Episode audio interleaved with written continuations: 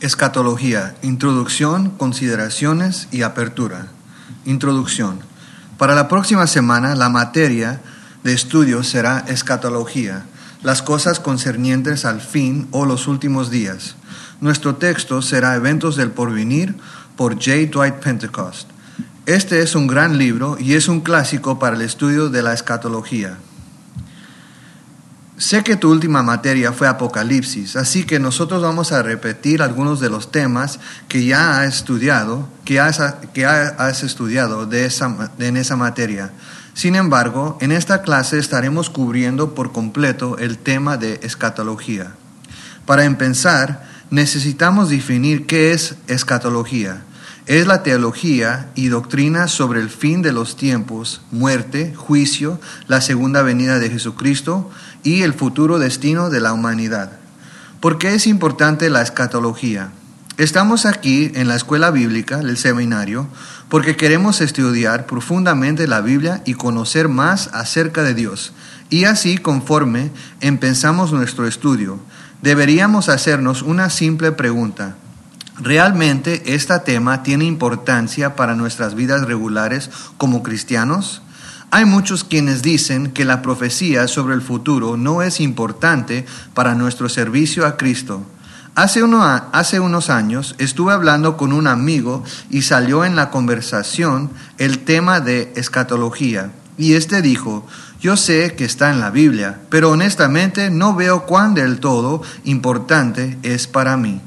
Algunas personas que tienen un punto de vista escatológico diferente sugieren que nuestro punto de vista nos hace malos siervos. Ellos dicen que no nos enfocamos en el hoy y en el aquí, sino que dicen que nos preocupamos mucho acerca del futuro. Ellos pueden argumentar que Jesús dijo en Mateo capítulo 6 versículo 34, Así que no os afanáis por el día de mañana, porque el día de mañana traerá su afán. Basta a cada día su propio mal. Así que significa eso que no debemos preocuparnos por las profecías bíblicas o las enseñanzas de los últimos tiempos. No, en absoluto. En su libro de texto, Pentecost dice, la escatología bíblica es la piedra angular de la teología sistemática. No es solo culminante, el terminal y la consumación del estudio teológico, sino que la presentación de la escatología es también la manifestación suprema de la habilidad teológica. El estudio de la escatología es esencial para una sana comprensión de la palabra de Dios por muchas razones. En primer lugar, las doctrinas de la Biblia no existen separadas unas de otras. Lo que tú crees sobre una doctrina va a afectar lo que crees acerca de otra doctrina. La manera en que diferentes grupos interpreten la escatología tiene un gran impacto en muchas otras doctrinas en las que creen. En segundo lugar, la escatología es importante debido a la cantidad de profecía que encontramos en la Biblia. Cuando nos fijamos en la Biblia como un todo, encontrarás que hay un gran enfoque en eventos futuros, por ejemplo, cuando se encuentran todos los versículos de la Biblia, el 27% de ellos son proféticos. Eso incluye a las profecías que se han cumplido. Pero aún así, vemos que de cada cuatro versos, uno de ellos es Dios revelando a la humanidad algo que podría suceder en el futuro. Mirando más de cerca estas profecías, se ve que hay casi ocho veces más profecías en las escrituras acerca de la segunda venida de Jesús que las que hay acerca de su primera venida. Jesús nos mandó a que nos preocupamos preocupemos por el mañana, que no nos preocupemos por, por, el mañana, en el contexto de lo que vamos a comer y lo que vamos a llevar. Pero Él también nos dijo que es muy importante que estemos alerta y nos preparamos para el fin del mundo. Mateo capítulo 24, versículo 42 dice, Velad pues, porque no sabéis a qué hora ha de venir nuestro Señor. Hay muchos versículos, parábolas y enseñanzas en la Biblia que específicamente nos dicen que prestemos atención a la profecía bíblica y permitamos que nos cambie la forma en que vivimos nuestras vidas. De hecho, hay una doctrina que se encuentra en toda la palabra de Dios, que se conoce como la doctrina de la inminencia, la cual enseña que la venida de Jesús será en cualquier momento, sino previo aviso, debemos sin previo aviso, debemos vivir de una manera que nos mantenga listos para este evento. Si no crees en un rapto inminente, literal, entonces toda la doctrina de la inminencia no tiene sentido, a pesar de, que lo veamos claramente enseñada por Jesús. El estudio de la profecía también es importante, ya que verifica la exactitud y la autoridad de la Biblia. En las escrituras hay aproximadamente 2.500 profecías. 2.000 de esas profecías ya se han cumplido de una manera literal y precisa. Las profecías restantes se refieren a eventos que están todavía en el futuro. La profecía bíblica demuestra que nuestro Dios es real y su palabra es verdadera y que si el 80% de las profecías de la Biblia se han cumplido literalmente, podemos estar seguros de que el último 20% será así. En tercer lugar, las profecías de los últimos tiempos son, son parte del Evangelio. Apocalipsis 19:10 dice, el testimonio de Jesús es el espíritu de la profecía. En cuarto lugar, estamos mandados por Jesús en Mateo para interpretar la señal de los tiempos y reconocer lo que está pasando en el mundo que nos rodea para que podamos responder correctamente. Jesús reprendió a los fariseos por no ver las señales de los tiempos, comparándolos a la profecía en Mateo 16. Además, se nos dice en la Biblia que si estudiamos la escatología y la aplicamos a nuestras vidas, especialmente el libro de Apocalipsis, seremos bendecidos de una manera especial. Apocalipsis 22, eh, versículo 7 dice, He aquí, vengo pronto, bienaventurado el que guarda las palabras de la profecía de este libro. La escatología importa, afecta como entendemos otras doctrinas. Nos da esperanza y debe cambiar la forma en que vivimos nuestras vidas a causa de lo que Dios ha revelado. Consideraciones iniciales, interpretación. Al comenzar el estudio de este tema, hay algunas consideraciones iniciales que debemos pensar. Si tenemos estas cosas mal, vamos a tener una comprensión muy diferente acerca de la profecía bíblica.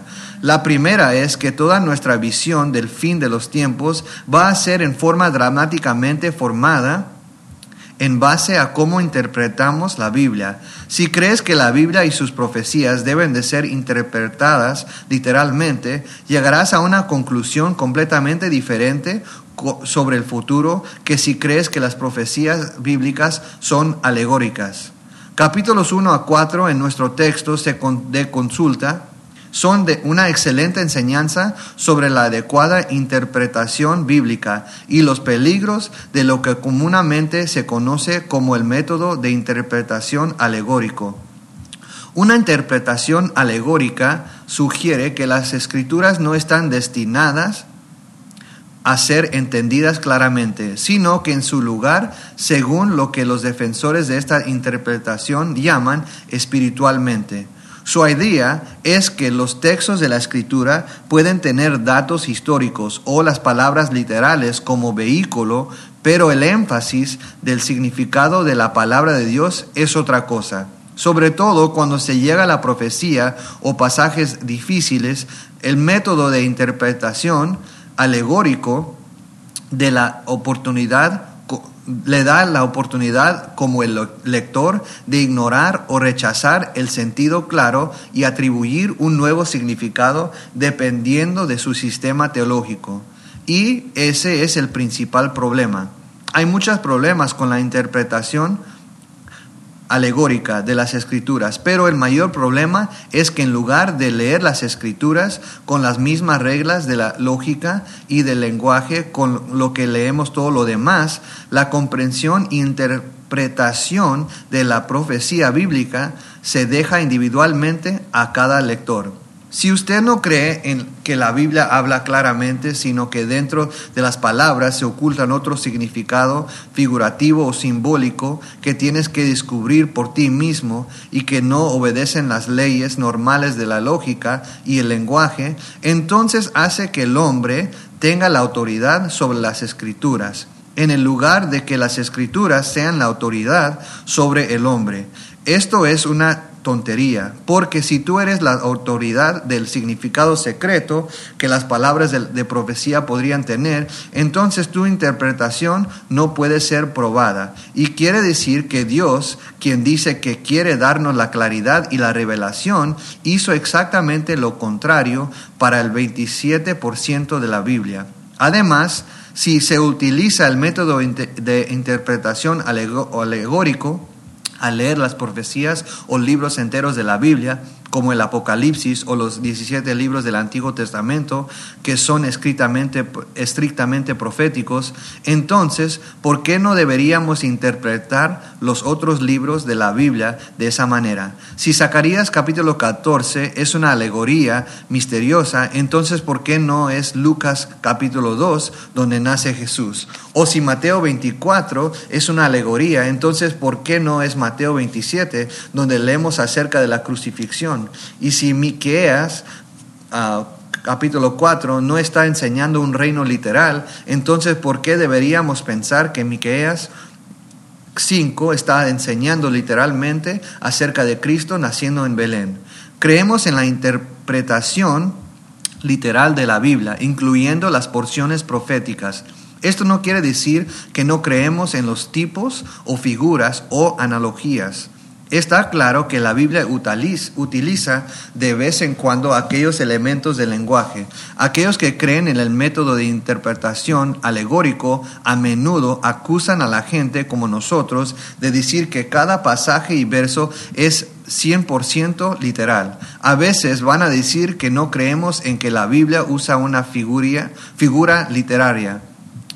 Pero eso simplemente no es cierto. Por supuesto, la Biblia usa figuras literarias, utiliza signos, utiliza analogías, lo aceptamos, pero nuestra posición es que cuando la Biblia habla en sentido figurado, se nos dice que está hablando en sentido figurado. El método alegórico dice que cuando se trata de la profecía, se supone que siempre es alegórico.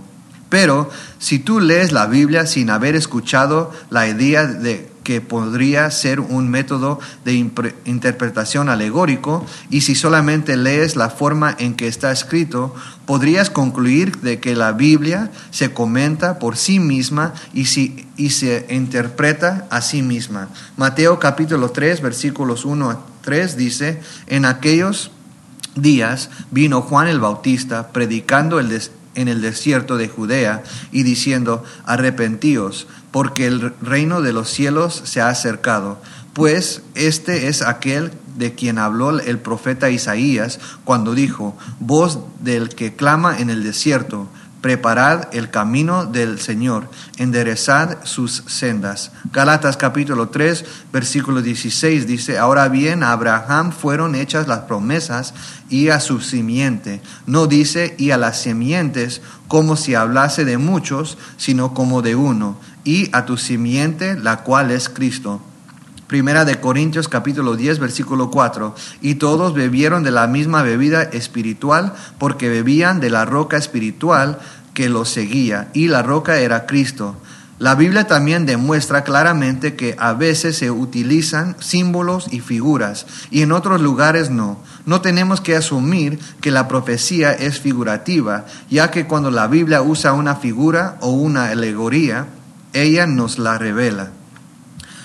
Marcos capítulo 4, versículo 13 al 15. Y les dijo, ¿no sabéis esta parábola? ¿Cómo pues entenderéis todas las parábolas? El sembrador es el que siembra la palabra, y estos son los de junto al camino, en quienes se siembra la palabra, pero después que la oyen, enseguida viene Satanás y quita la palabra que sembró en sus corazones. Este es el mayor problema con el método alegórico. No tiene las reglas y no es consistente. se decide arbitrariamente que secciones de la escritura no son literales en base a la opinión de una persona. Ellos dicen que el milenio es una alegoría, el Armagedón es una alegoría, el rapto es una alegoría, pero luego dicen que las profecías acerca de la primera venida de Cristo fueron literales y las profecías sobre el cielo son literales y cualquier otra cosa con el fin de apoyar su sistema de teología.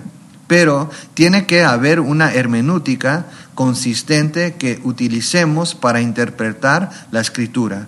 Todas las profecías acerca de la primera venida de Jesús a la tierra fueron demostradas que eran literales. Él realmente nació en Belén, realmente era un Salvador sufriente, Él realmente se levantó de nuevo al tercer día, pero entonces el método alegórico de interpretación se da la vuelta y mira hacia el futuro y dice, pero todas esas profecías son figurativas, no es lógico y no es consistente. Por lo tanto, al interpretar las escrituras creemos en el enfoque literal. La Biblia hace uso de signos y símbolos y alegorías, pero cuando lo hace, ella misma lo explica claramente. Cuando no nos dice que algo es figurativo y no está escrito de una manera que demuestra claramente que es un símbolo, entonces las palabras deben, de, deben interpretarse literalmente. Cuando usamos el método literal, somos capaces de dejar que la escritura interprete la escritura y en lugar de que el hombre sea la autoridad sobre la palabra de Dios. La palabra de Dios es su propia autoridad. Consideraciones iniciales. Teología del reemplazo. Una segunda consideración importante al comenzar un estudio sobre la escatología es la nación de Israel.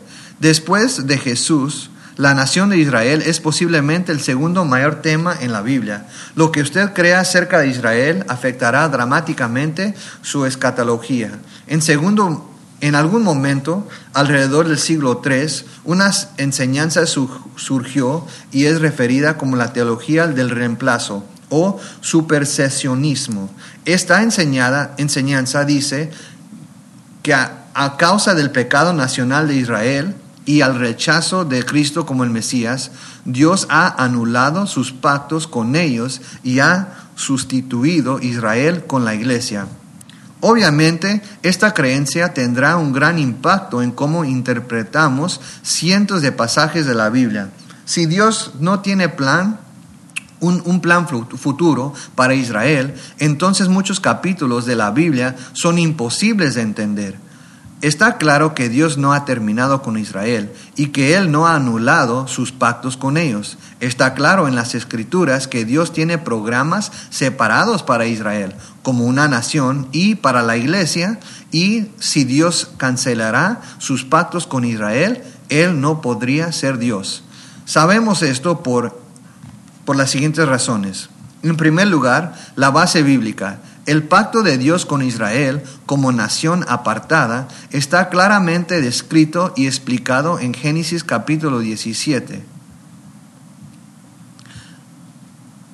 Génesis capítulo 17 versículos 1 a 8. Era Abraham, Abraham de edad de 99 años cuando le apareció Jehová y le dijo, yo soy el Dios todopoderoso, ande delante de mí y sea perfecto y pondré mi pacto entre mí y ti, y te multiplicaré en gran manera. Entonces Abraham se postró sobre su rostro, y Dios habló con él, diciendo, He aquí, mi pacto es contigo, y serás padre de muchedumbre de gentes, y no se llamará más tu nombre Abraham, sino que será tu nombre Abraham, porque te he puesto por padre de muchedumbre de gentes y te multiplicaré en gran manera, y haré naciones de ti, y reyes saldrán de ti, y estableceré mi pacto entre mí y ti, y tu descendencia después de ti en sus generaciones por pacto perpetuo, para ser tu Dios, y el de tu descendencia después de ti,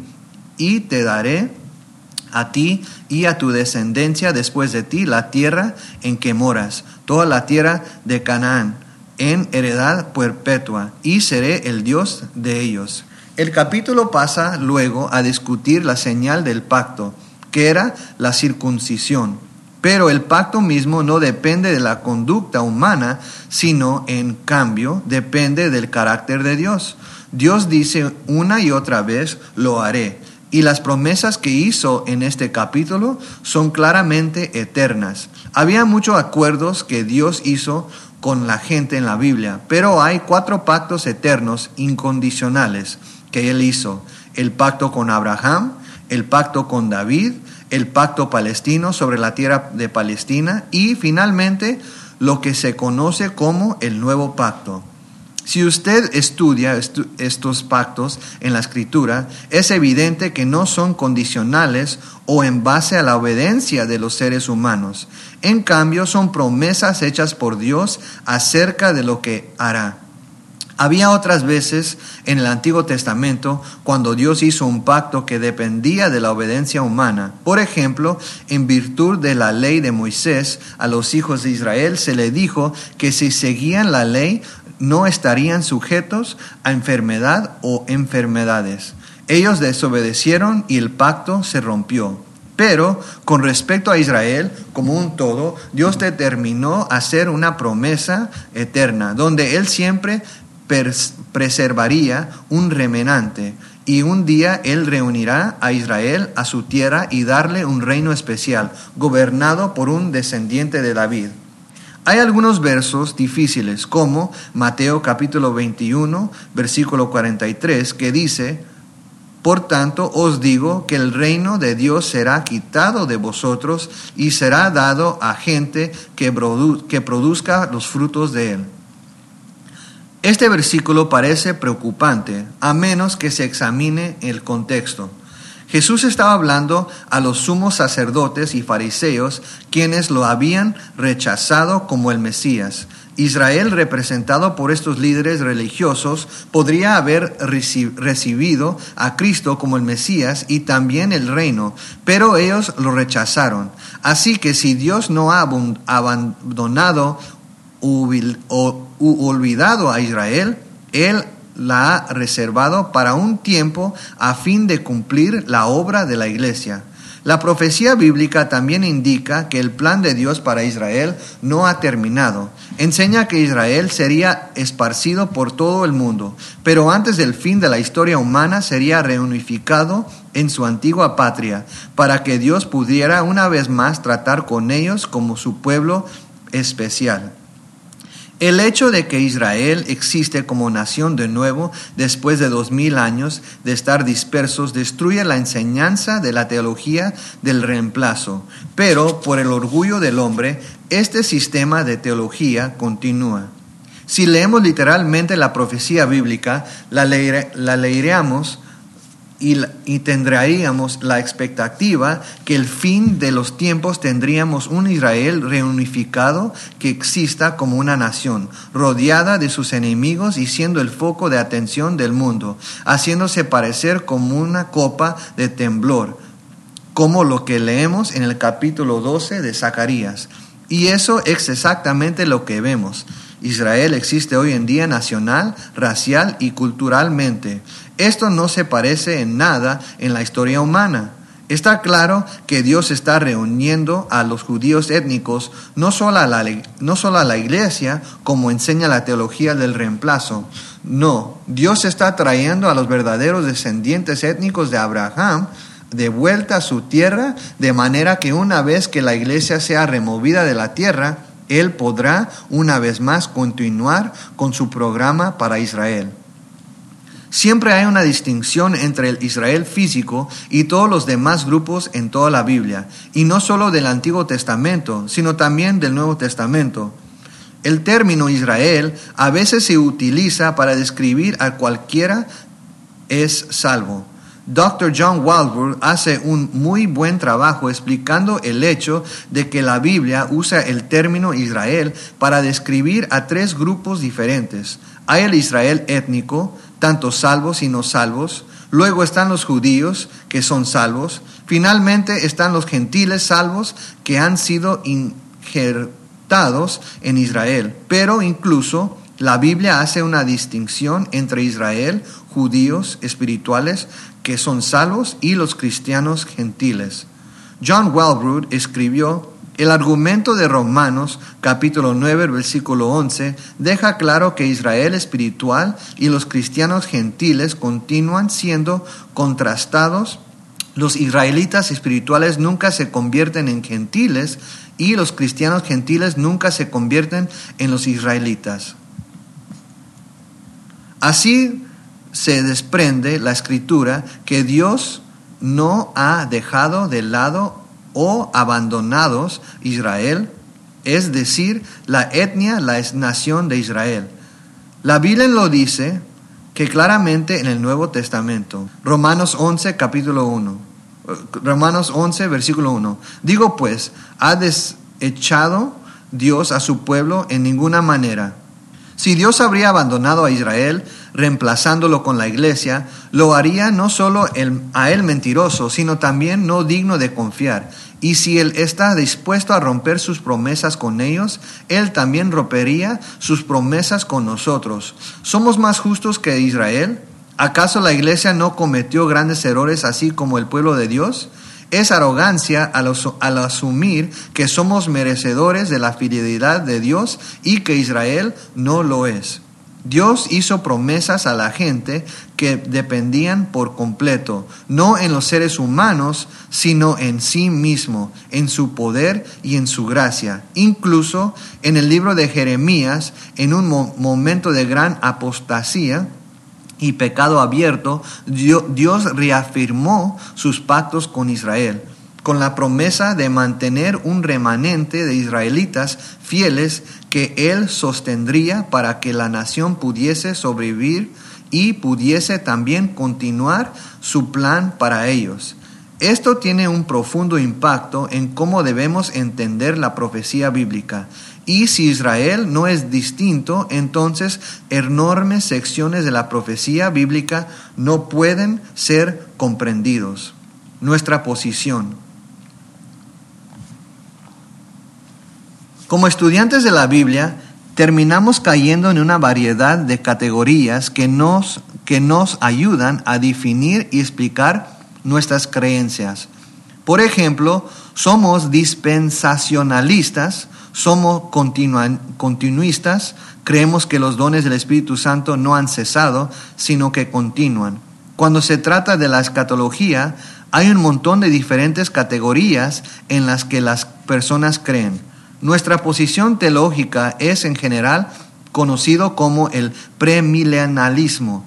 Creemos en un rapto literal, una tribulación literal, una segunda venida literal de Cristo para salvar a Israel y juzgar a los no creyentes y luego un literal reinado de mil años sobre la tierra antes de que los humanos entren a lo que conocemos como la eternidad. Por lo, por lo tanto, somos pretribulacionistas pretribulacionistas, premillenalistas y porque creemos en una interpretación literal de la profecía, también somos futuristas.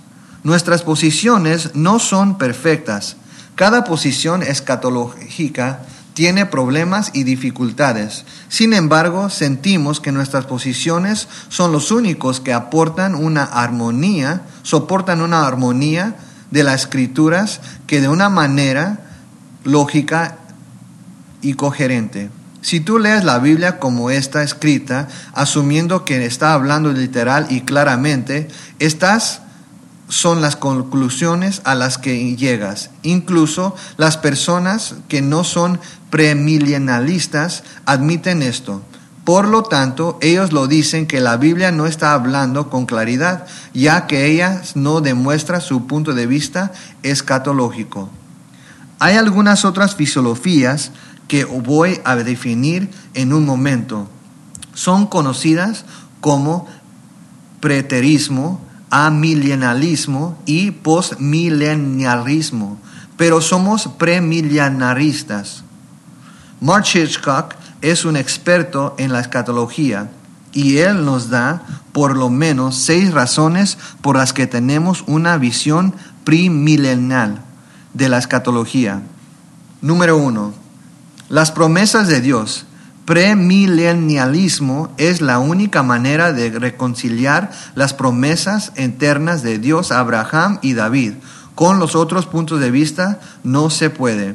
Número dos, la resurrección en Apocalipsis 20, versículos 1 al 6. Este pasaje enseña claramente que Cristo regresa y luego habrá una resurrección de los muertos y que juntamente con Cristo reinarán en la tierra por mil años. A milenalistas creen que el reinado se ha dado, se, se está dando ahora, ya sea en la tierra o en un reino en el cielo. Pero está claro que no ha habido una resurrección de los muertos, por lo que el milenio no puede haber comenzado. Número 3.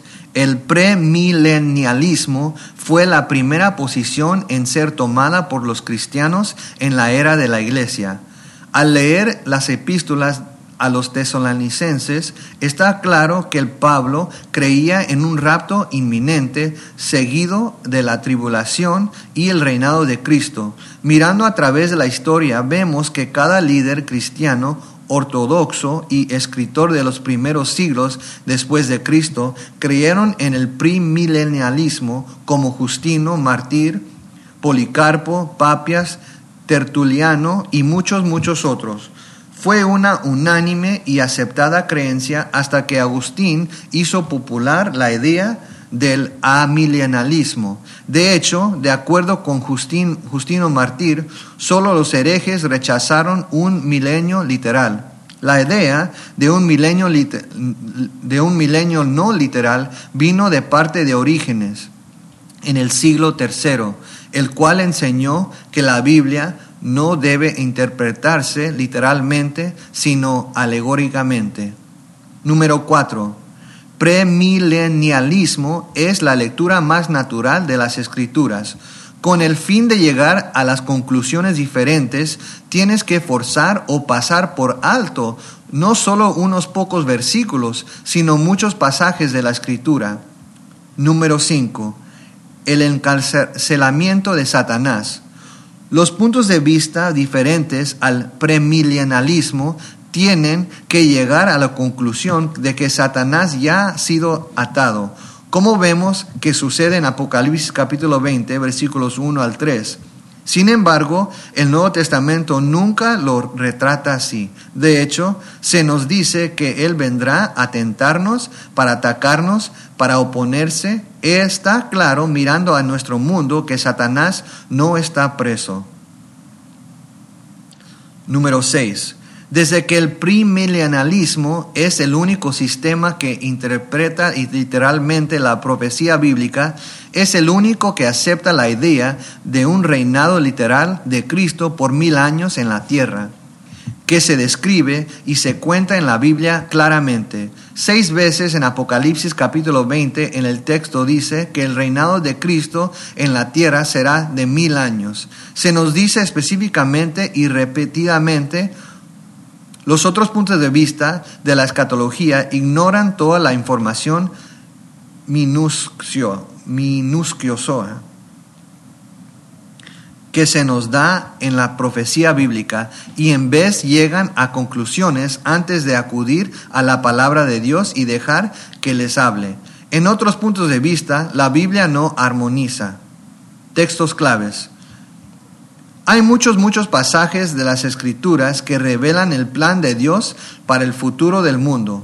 Usted puede encontrarlos por todo el Antiguo Testamento y el Nuevo Testamento, porque Dios se preocupa mucho por explicarnos lo que su plan es. Sin embargo, los textos más significativos al estudiar escatología son los siguientes.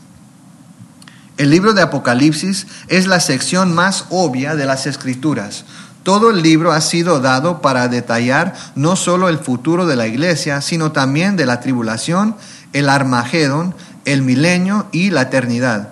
Hay un sermón dado por Jesús que nos, que nos referimos como el sermón de los olivos, que se encuentra en el Mateo capítulo 24 y 25, en Marcos 13 y también en Lucas capítulo 21. Daniel 9 nos da la profecía de las 70 semanas, la que nos da un marco para comprender el calendario profético. Daniel capítulo 10 al 12 nos dan visiones de los futuros reinos mundiales, las guerras en los últimos tiempos y las actividades del anticristo.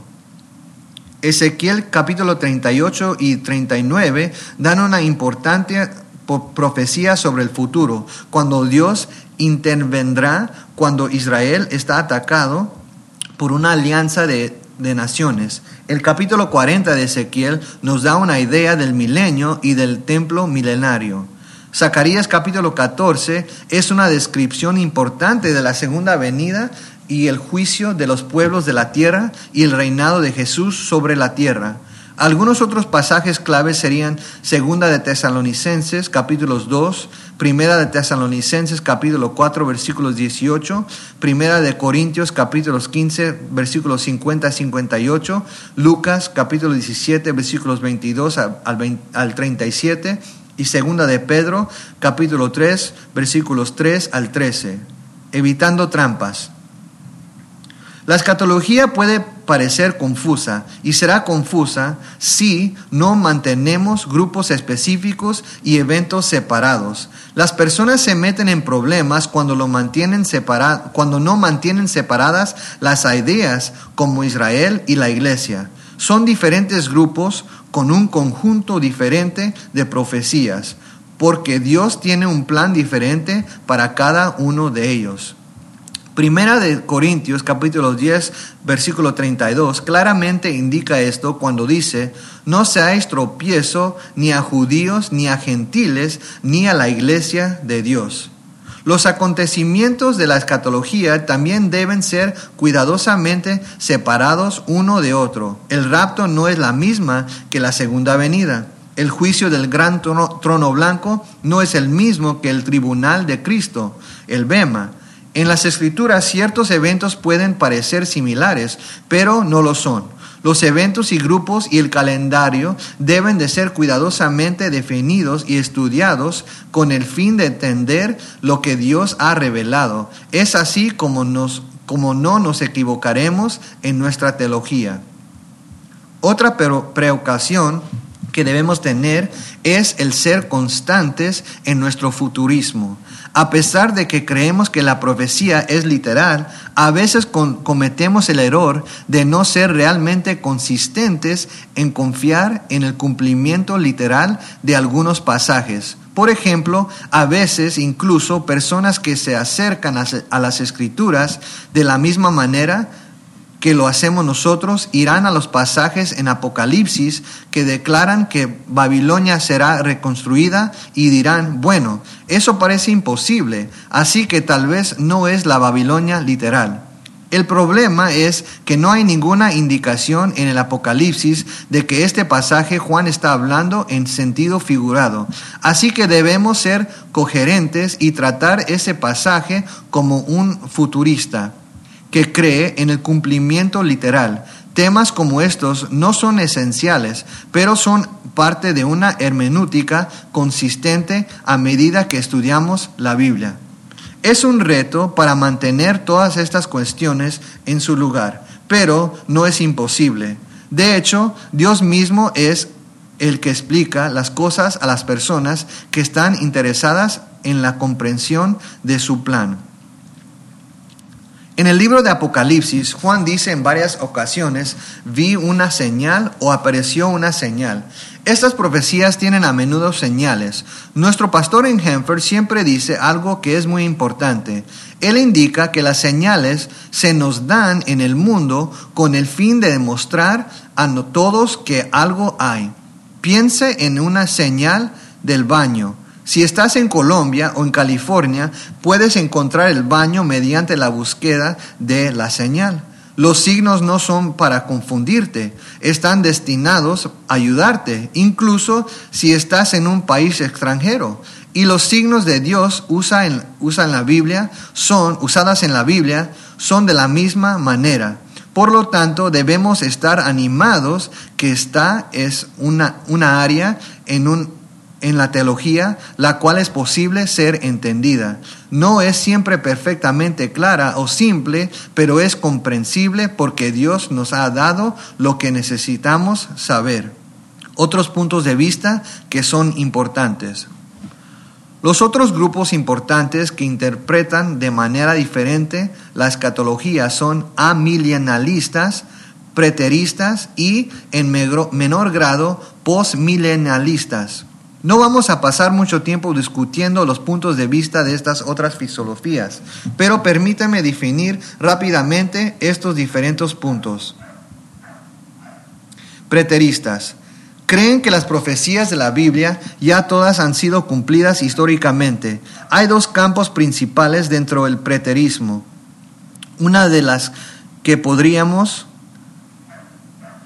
llamar preterismo consistente, que es considerado como, por muchos como herejía. Y luego está el preterismo parcial.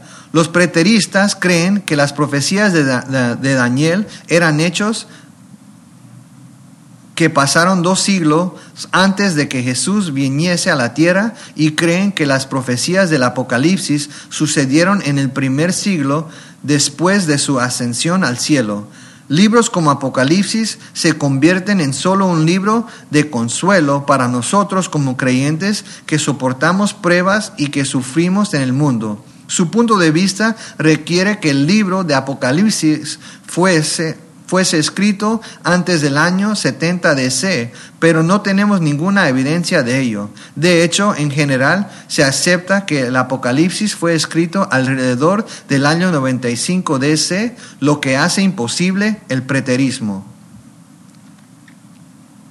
Amilienalistas creen que no habrá mil años de reinado literal de Cristo en la tierra, pero aquellas profecías profecías son acerca de Cristo reinando en nuestros corazones, nuestros corazones o algunos dirán en el cielo. En este punto de vista, la iglesia reemplaza a Israel y no habrá literalmente una tribulación o reinado milenario de Cristo desde Jerusalén. En cambio, el reino de Dios está reinando ahora hasta que Cristo venga al final de la historia humana. Tradicionalmente, los que siguen la teología reformada son amillenalistas en su escatología. Postmillenalistas también creen que no habrá mil años del reinado literal de Cristo en la tierra. La diferencia entre el postmillenalismo y amillenalismo es que el postmillenalismo enseña que la iglesia tiene que traer el reino a la tierra cristianizando al el mundo. Entonces, cuando el mundo está adecuadamente preparado, Jesús regresará y terminará la historia humana. Postmillenalismo tuvo popularidad en los siglos XVIII y XIX, pero casi se extinguió por completo. Hoy en día algunos aspectos de la misma se pueden ver en aquellos que creen en el Evangelio social, pero en general es la posición menos popular. Tanto postmillenalismo y amillenalismo creen en una resurrección general después de la segunda venida de Cristo y un juicio general de todas las personas. Esa línea de tiempo no tiene sentido cuando nos fijamos en los pasajes proféticos, pero es, esa es su enseñanza. Conclusión. La escatología es un tema muy interesante y muy importante y conduce a mucha división en la iglesia. Somos muy apasionados sobre nuestros puntos de vista. Sin embargo, es muy importante reconocer dos cosas. En primer lugar, reconocemos que, hay, que no hay un sistema de teología que esté libre de dificultades. Hay cuestiones que tenemos que tratar en el premilenialismo. En segundo lugar, es importante recordar que una persona puede creer en el amilenialismo o postmilenialismo o preterismo parcial y aún así ser un cristiano. Estas posiciones no son esenciales para la salvación, pero la escatología es muy importante te va a cambiar drásticamente tu forma de ver las otras áreas de la escritura, dependiendo de tu forma de ver el plan de Dios para el futuro. Romanos capítulo 9, 10 y 11, por ejemplo, se entenderá de manera muy diferente si crees que Dios ha abandonado a Israel, en lugar de si crees que Él todavía los ama y tiene un plan para ellos. Y al final, Dios nos, nos, invita a leer y entender la profecía bíblica. Por lo tanto, queremos hacer lo que nuestro amo mande. Mañana vamos a bucear más adentro examinando algunos de los principales temas proféticos y textos, así como ver la línea de tiempo profética de las 70 semanas en la visión de Daniel, que puede ser leído en, el Daniel, en Daniel capítulo 9, versículos 20 al 27.